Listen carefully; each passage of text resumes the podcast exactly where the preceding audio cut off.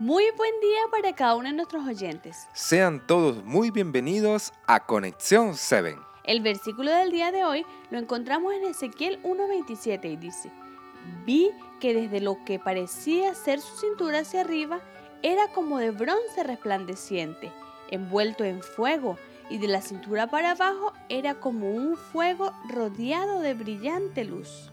¡Wow! ¡Qué descripción! Pero Laura, ¿iniciamos un nuevo libro? Así es, Miguel. Lamentaciones solo tiene cinco capítulos que nos trajeron grandes enseñanzas, pero estaremos iniciando un nuevo libro llamado Ezequiel. ¿Ezequiel? ¿Y quién fue Ezequiel, Laura? Ezequiel fue un profeta de Dios que él escogió para entregar su mensaje para los tiempos del exilio. Su nombre significa a quien Dios fortalecerá. ¡Oh! ¡Qué interesante! Porque también esto tenía que ver con el momento que estaba viviendo el pueblo en el exilio. Pero explícame algo, ¿por qué escogiste este versículo para la meditación de hoy? Bueno, como te comentaba, Dios lo había escogido. Y en este primer capítulo, Ezequiel recibe una visión por parte de Dios, donde logrará ver la gloria de Dios sentado en su trono. ¡Wow! Sí, qué interesante.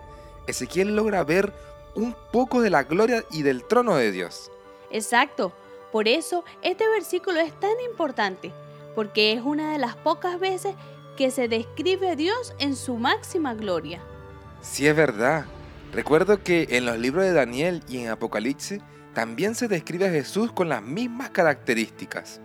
Sí, esto nos enseña que nuestro Dios es un ser maravilloso y especial, cuyo poder no tiene límite, Él es poderoso, y su máxima expresión es el amor. Qué lindo de verdad.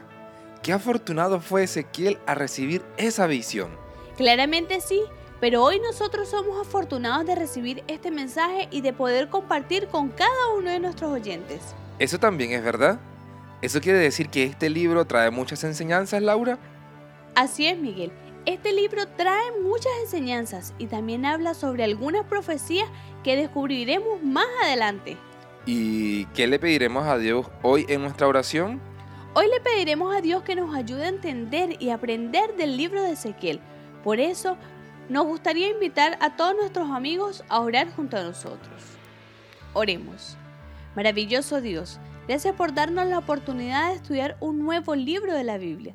Te pedimos que nos regales sabiduría para poder entender y sacar ricas enseñanzas de tu palabra. Danos un resto de día feliz. En Cristo Jesús. Amén. Amén.